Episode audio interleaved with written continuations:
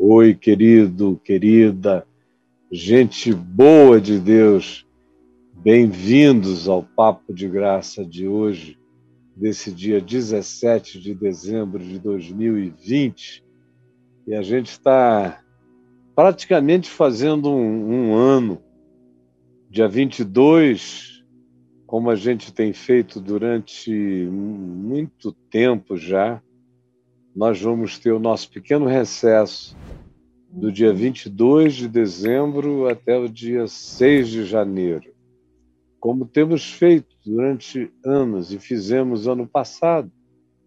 E aí eu vivi aqui o Natal, o Réveillon com a família, iniciamos janeiro, começamos o Papo de Graça, e o fizemos em janeiro, um pedaço inicial de fevereiro, e eu viajei daqui. Já vi aquela notícia de que em Wuhan, na China, tinha algo estranho acontecendo. Mas ninguém esperava ainda que fosse se transformar em algo de natureza pandêmica, que fosse ser global. E eu saí daqui levado de presente por um casal de amigos maravilhosos com a minha mulher e fomos descansamos pelo caminho em numa ilha que antes de chegar nos Estados Unidos quatro dias, depois de lá para a Flórida, preguei em Orlando, depois fomos para Miami, onde eu visitei um amigo muito querido e revisitei o lugar onde eu vivi durante alguns anos. E aí a gente começou a ouvir lá que a coisa estava ficando esquisita. Surgiu o primeiro caso nos Estados Unidos, eu comecei a dizer: Senhor, tira-nos daqui antes que esses aeroportos fechem. E aí ouvi dizer que um amigo meu tinha chegado aqui em Brasília, infectado, vindo de Londres, e que promoveu uma reunião social na casa dele e algumas pessoas foram contaminadas. Eu falei, meu Deus, chegou lá perto de casa esse negócio. E comecei a tentar ver se a gente corria e chegava em casa. E entramos. Mas eu ainda cheguei com a expectativa de comemorar o meu aniversário de 65 anos, no dia 15 de março.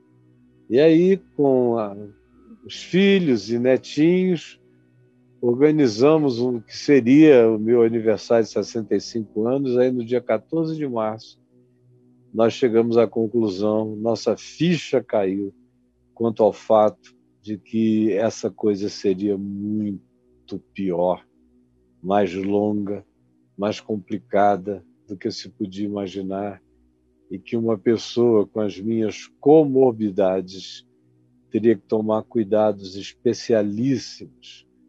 E aí cancelamos tudo, ficamos quietos em casa, pegamos dengue, primeiro a Adriana, depois eu.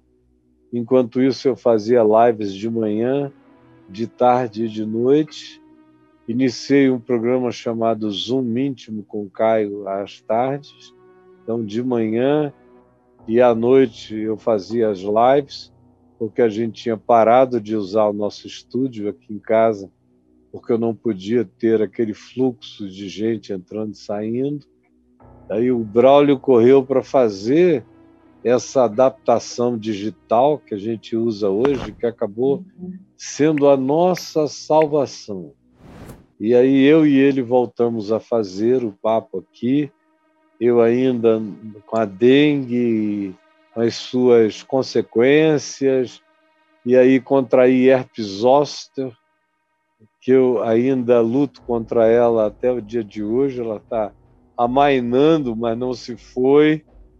E nós atravessamos esse ano de loucuras, de idiotices, como se não bastasse a pandemia, tinha a pan verborragia, a pandemência, a pan-burrice, a pan-soberba, era tudo de pan que se podia ter muita pã, meu Deus, muita atitude estúpida, muita guerra para lá e para cá, muito ódio, muita polarização. Pra você ter uma ideia, não é? A gente começou aqui, ainda não tinha começado e já tinha um dedo para baixo ali de um hater.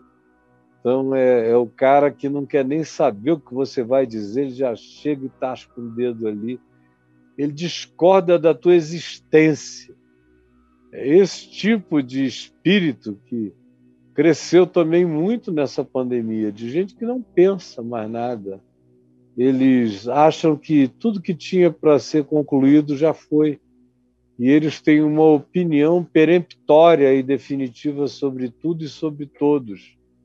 Não se abrem para nada. Foi um ano de clausura mental, um ano de muita estupidificação cerebral, um ano de morte da sabedoria, tanto quanto foi um ano de muito medo, muito pânico, muita agonia, muita depressão. Meu Deus, quanta gente em angústia depressiva, em fobias, em pânicos esmagadores, como tumultuadas daquele navio que eu coloquei agora aqui no início, e disse que nós não temeríamos na travessia dos dilúvios. A gente está assim, ó. essa é a nossa vida, atravessando as águas da história presente, com choques, com mortes, com perplexidades. Mas tem gente que diz que é só uma gotinha, que não é nada, não. Não é coisa nenhuma. E quem quer que se proteja disso aí é frouxo, é maricas, é covarde, é bobo.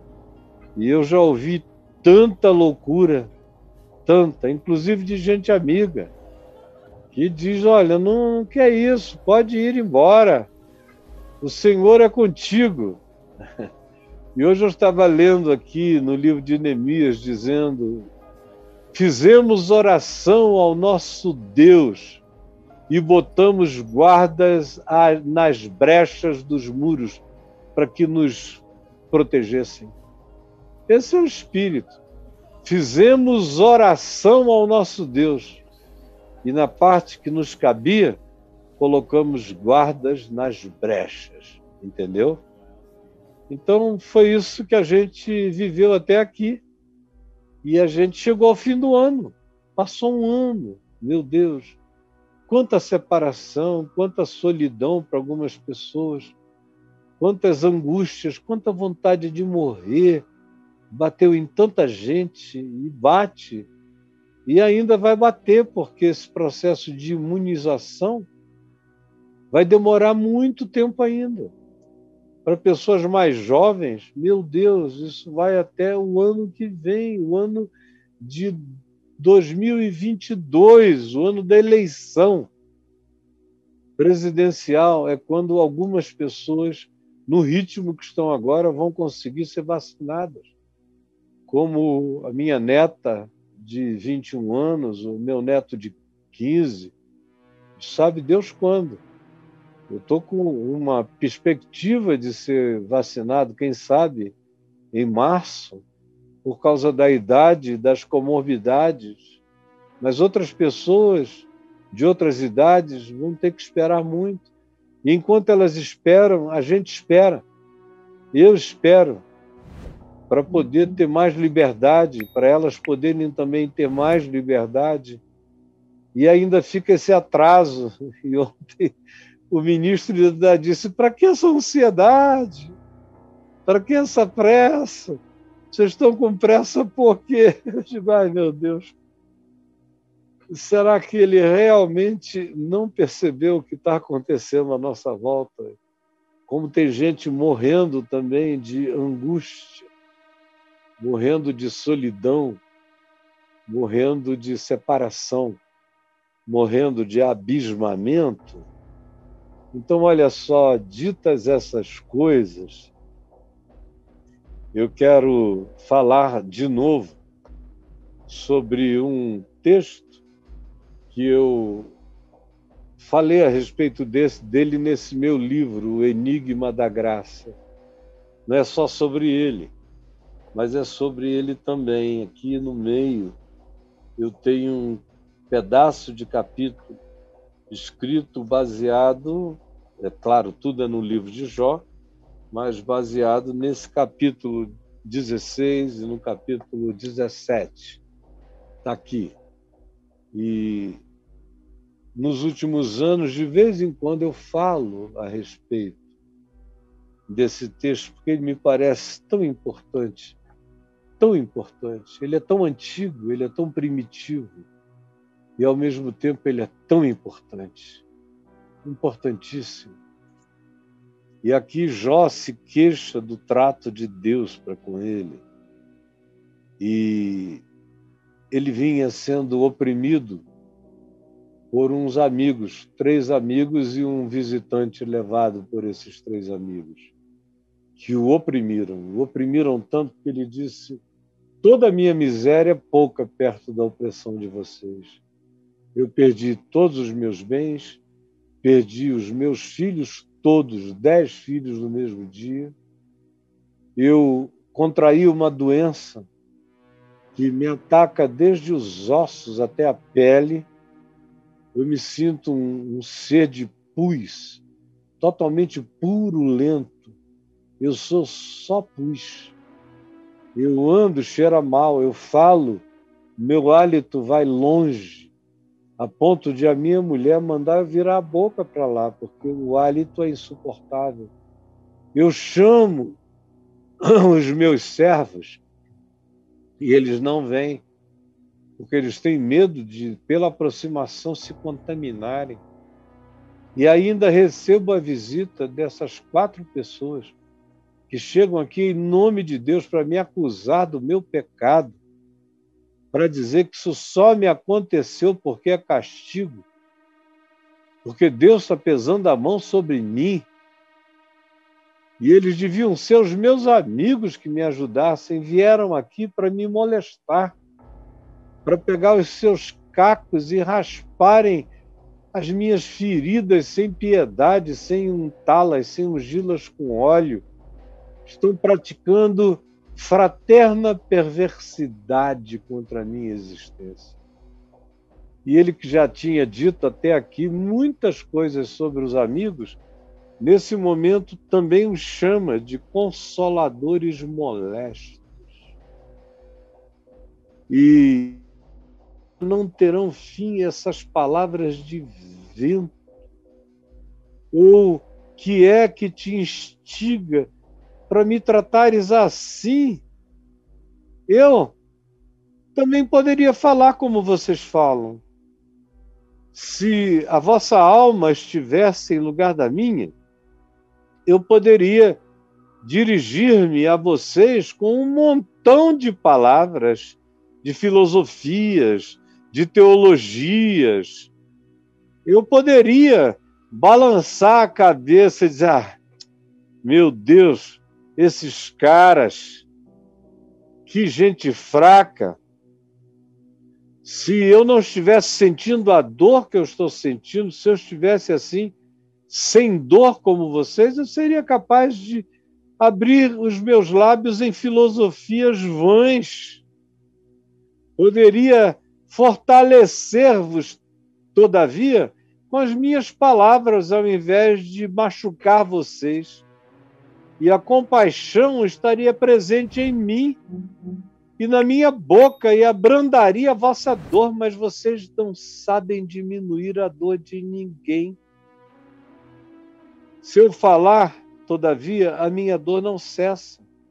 Se eu calar, também eu não tenho nenhum alívio. Na verdade, as minhas forças estão exaustas. Tu, ó Deus, destruíste a minha família toda. Você sabe lá o que é isso? Eu vejo pessoas que têm um aborto de um filho, uma criança, um feto de dois meses, três meses, vão para o analista hoje em dia, quatro anos. Esse cara perdeu os dez filhos adultos. Adultos. cada um cuidando da sua própria vida, morando na sua própria casa, foram para uma festa na casa de um dos irmãos e algum cataclismo aconteceu, a casa toda caiu sobre todos e não sobrou nada nem ninguém. Ele olha para isso com molestamento desses amigos e diz: Tu, ó Deus, destruíste a minha família toda. Testemunha disso sou eu que ando encarquilhado. Olha aqui a magreza do meu ser, os meus ossos a minha cara me acusa, ela está chupada. Eu me sinto despedaçado. É como se Deus estivesse em estado de animosidade contra mim, como se ele tivesse de súbito, loucamente rangido os dentes contra mim e se tornado meu adversário sem me explicar coisa nenhuma e ainda enviado gente como vocês, que chegam aqui com esse desprezo que me esbofeteia, chegam aqui, se ajuntam contra a minha dor, e eu sou entregue nas mãos e ao sabor da loucura de vocês, porque isso faz parte da minha miséria diante de Deus e eu não entendo nada. Eu só sei o seguinte: eu vivia em paz Porém, Deus, Deus me arrebentou, pegou-me pelo pescoço e me despedaçou, como quem destronca o pescoço de um frango. É assim que eu sinto da vida, da existência, como Deus fazendo isso comigo, me despedaçando, me destroncando o pescoço, me quebrando a medula. Parece que ele me colocou como alvo para brincar de jogar flechas em mim. Atravessa-me tudo, os rins, não me poupa em lugar nenhum, meu fígado derrama fel. Eu me sinto ferido de dia e de noite, sem explicação, no meio do absurdo. Eu sou ferido, ferimento sobre ferimento. E parece que ele, como um guerreiro covarde, não para de jogar lanças e flechas contra a minha vida. Eu estou costurando a minha própria pele, que se abre, que se rasga. Meu orgulho, se eu tive algum orgulho, foi reduzido ao pó. Meu rosto está todo afogueado de tanto chorar eu não paro de chorar, e sobre as minhas pálpebras está a sombra da morte. Você pode imaginar uma situação assim?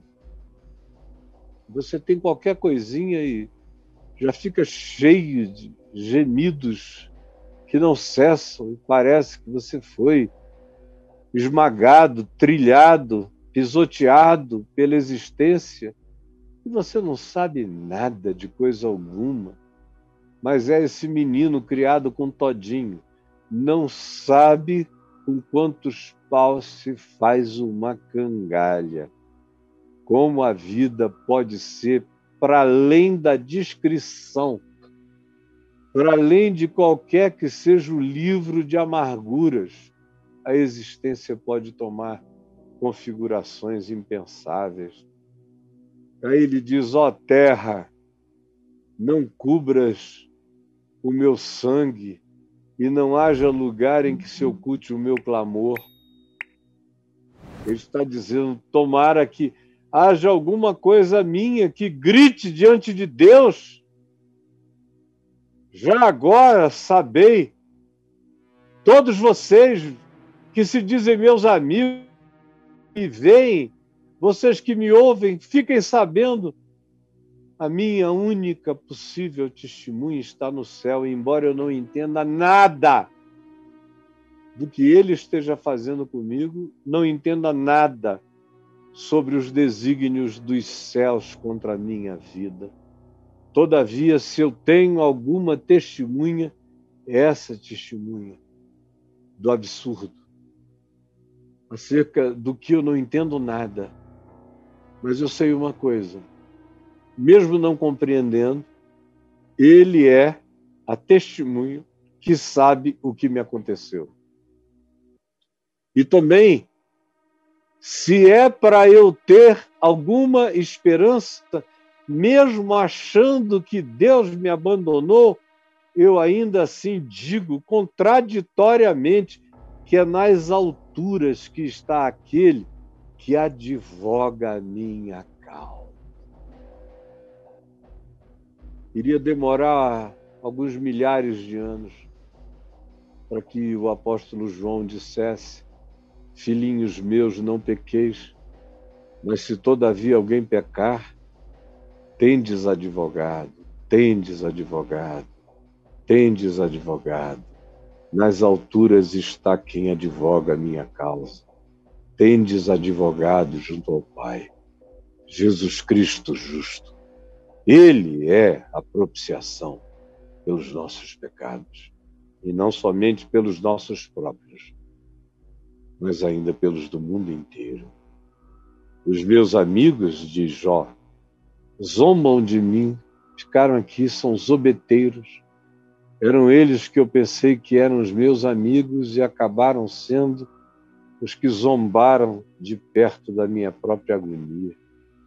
Mas os meus olhos se desfazem em lágrimas diante de Deus minha resposta aos que zombam de mim é que os meus, meus olhos se desfazem em lágrimas diante de Deus, para que Ele, Deus, mantenha o direito do homem contra o próprio Deus. Olha que coisa mais linda. Ele diz: Deus, eu não consigo entender nada. Para mim, tu és absolutamente absurdo. E o que tu permites que me acometa, que me, que me visite como catástrofe, como calamidade, é absolutamente indizível, é insano, é obra da demência. E o meu coração está perplexo, mas eu sei que, mesmo olhando para os céus e dizendo: que loucura é essa? Como é que tu me tratas assim? Ao mesmo tempo, existe uma certeza dentro de mim de que o meu direito é mantido diante de Deus. Diante de Deus, o meu direito é mantido contra o próprio Deus. Eu confio em Deus contra Deus. Eu confio em Deus contra o absurdo. Eu confio em Deus contra a inexplicabilidade de tudo. Eu confio em Deus contra as minhas perplexidades. Eu confio em Deus contra a maldade oculta, em relação à qual eu não tenho nenhum tipo de filosofia explicativa ou teologia consoladora. Eu confio em Deus contra os molestadores da minha alma. Eu confio em Deus contra os zombeteiros que trabalham contra a minha vida me zombando. Eu confio em Deus contra Deus. Eu confio em Deus contra Deus em meu favor. Deus é por mim que Deus será contra mim? Deus é por mim. Quem será Deus contra mim se Deus é por mim? Então, eu olho para os céus e digo que não compreendo o que tu permitiste ou o que tu fizeste contra mim, mas eu constituo Deus advogado, meu advogado contra Deus, em meu favor, como meu justificador, como meu consolador, como meu protetor. Deus me protegendo de Deus. A graça de Deus me protegendo das interpretações culposas a minha confiança na justiça justificadora de Deus, se levantando para ser minha testemunha contra a inexplicabilidade da minha condenação, da minha sentença, da minha agonia, da injustiça que eu vivo. Eu confio na justiça de Deus contra a suposta injustiça de Deus contra mim. Deus é meu Deus contra Deus. Deus é por mim. Quem será contra mim? É o que Jó diz, é o que Jó sabe. E é um paz de consciência, de fé, que eu vi apenas pouquíssimos e raros seres humanos serem capazes de praticar Deus contra o absurdo de Deus. É só quando a gente chega aí que a gente botou a cabeça para além do teto das lógicas e das razões e das filosofias. Aqui morrem as filosofias. Aqui é a sepultura dos filósofos, dos pensadores, dos teólogos, Aqui é a sepultura dos curandeiros, dos arrogantes, dos acusadores e dos consoladores molestos. Aqui caem eles. Aqui segue apenas aquele que diz: Deus, tu és o meu advogado contra o próprio Deus. Mas é no testemunho da tua justiça justificadora que o meu ser confia. E aí, como se não bastasse, ele prossegue, que sabe que Deus manterá o direito dele contra o próprio Deus, manterá o direito do filho do homem contra o seu próximo, que vem acusá-lo, molestá-lo, botar o dedo na cara dele. Deus, todavia, é meu advogado contra Deus e contra o meu próximo, que se disfarça de consolador, mas é consolador molesto, perverso, falso. Porque dentro de poucos anos eu seguirei o caminho de onde não retornarei mais para esse mundo, para essa terra. No entanto, o meu espírito que hoje se vai consumindo de cansaço, de fraqueza, os meus dias que hoje se vão apagando, a minha vida que está diante de mim como quem olha para a própria sepultura, no entanto, eu confio em Deus contra o próprio Deus, confio em Deus contra as acusações do homem, confio em Deus contra os fatos esmagadores da existência. Sim, eu digo a Deus: dá-me, pois, um penhor. Dá-me um penhor. Ele quer uma garantia, um penhor. E aí ele diz: ser o meu fiador.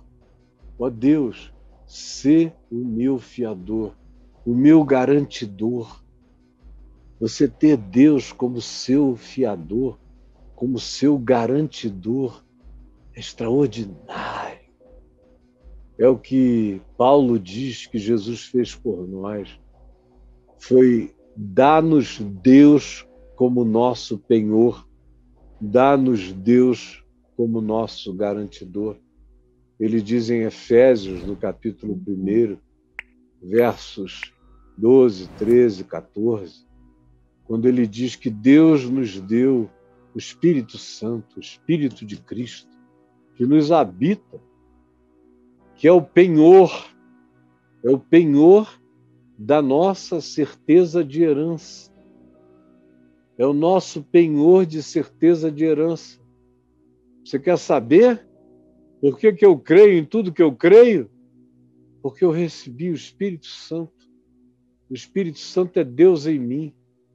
É Deus contra o absurdo me habitando é a consolação do Espírito Santo contra o molestamento da existência. É o poder do inexplicável, contra a loucura insana da existência, mas é o penhor me habitando. Eu sou habitado pelo penhor de Deus, que é o próprio Deus habitando em mim. Jó diz: dá-me um penhor. Jó, o penhor está dado, está garantido.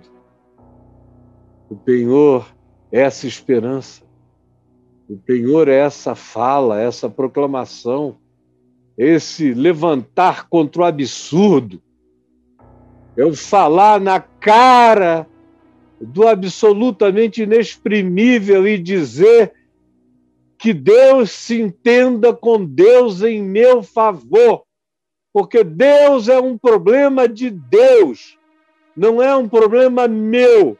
Eu sou só um vermezinho, não entendo nada. Então, que Deus testemunhe em meu favor contra qualquer que seja a acusação de Deus a meu respeito. Mas eu não entrarei nessa guerra, me ausento e me recolho nessa confiança, me escudo nessa fé, entro nesse refúgio secreto. A única coisa que eu te peço é que tu me dês esse penhor, que agora eu digo a Jó, já foi dado. Ser o meu fiador, ser o meu penhor, ser o meu fiador para contigo mesmo. Ou seja, se eu tenho essa dívida para contigo, que tu sejas o meu fiador, em meu favor, contra a dívida que eu tenho na tua mão. Ah, tu és o penhor e tu és o meu fiador. Como diz o salmista, tu és o arrimo da minha sorte. És o muro de arrimo que seguras a minha sorte. Eu não entendo nada, mas eu confio em ti. Tu sabes por mim.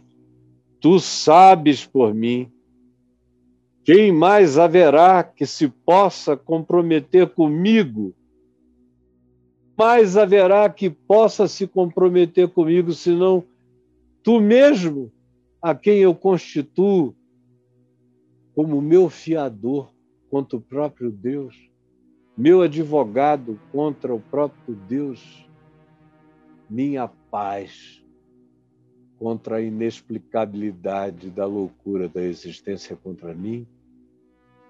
Se Deus é por mim, quem será contra mim? E essa é a pergunta que quer que ser, quer ser ecoada eternamente que diremos, pois, à vista dessas coisas, se Deus é por nós, quem será contra nós? Aquele que não poupou seu próprio filho, antes por todos nós o entregou, porventura não nos dará também com ele, graciosamente, todas as coisas? Quem intentará acusação contra mim, que sou eleito de Deus, guardado de Deus, se é Deus mesmo quem decidiu me justificar contra qualquer acusação vinda de qualquer dimensão, de qualquer lugar, quem os condenará a esses que confiam em Deus, contra Deus e contra a vida? Quem os condenará? Se é Cristo Jesus quem morreu antes, quem ressuscitou, o qual está à direita de Deus, o mesmo que intercede por nós. Quem nos separará do amor de Cristo? Quem será tribulação, será angústia ou perseguição, ou fome, ou nudez, ou perigo, ou espada? Como está escrito, por amor de ti somos entregues à morte o dia todo. Fomos considerados como ovelhas para o matadouro. Todavia, em todas estas coisas somos mais do que vencedores por meio daquele que nos amou. Aleluia! Corações ao alto, porque eu estou bem certo. Eu estou bem certo. Eu estou bem certo. Não é arrogância, é a minha única saída. É crer em Deus contra Deus, contra a existência e contra o mundo. Porque essa é a vitória que vence o mundo, a nossa fé em Jesus. Porque eu estou bem certo de que nem morte, nem vida, nem anjos, nem morte, nem vida, nem anjos, dimensões extraterrenas, nem principados de camadas dimensionais não conhecidas, nem coisas de hoje, nem coisas de amanhã, nem poderes os mais diversos e para além do nosso controle, nem as maiores alturas, nem as imensuráveis profundidades, abismos ou incompreensibilidades, nem qualquer outra criatura desta ou de qualquer outra de dimensão poderá separar-nos do amor de Deus está em Cristo Jesus. Por quê? Porque eu constituí pela fé Deus, meu advogado contra Deus. Ele é a minha testemunha, ele é o meu penhor, ele é o meu fiador, ele é a minha certeza no meio do absurdo. Não compreendo nada, mas sei que Ele sabe tudo por mim e descanso nele. Me abandono nele. E aqui estou eu, entregue à tua fidelidade. Ó Senhor, que essa palavra, palavra da fé, palavra do extremo da fé, palavra da confiança em Deus contra Deus ou contra os absurdos de existir e de ser. Que ela alcance o coração de muitos, seja compreendida e produza consolação, levantamento, soerguimento, poder vitorioso, força de ressurreição no coração de muita gente. É o que eu te peço em nome de Jesus. Amém e amém.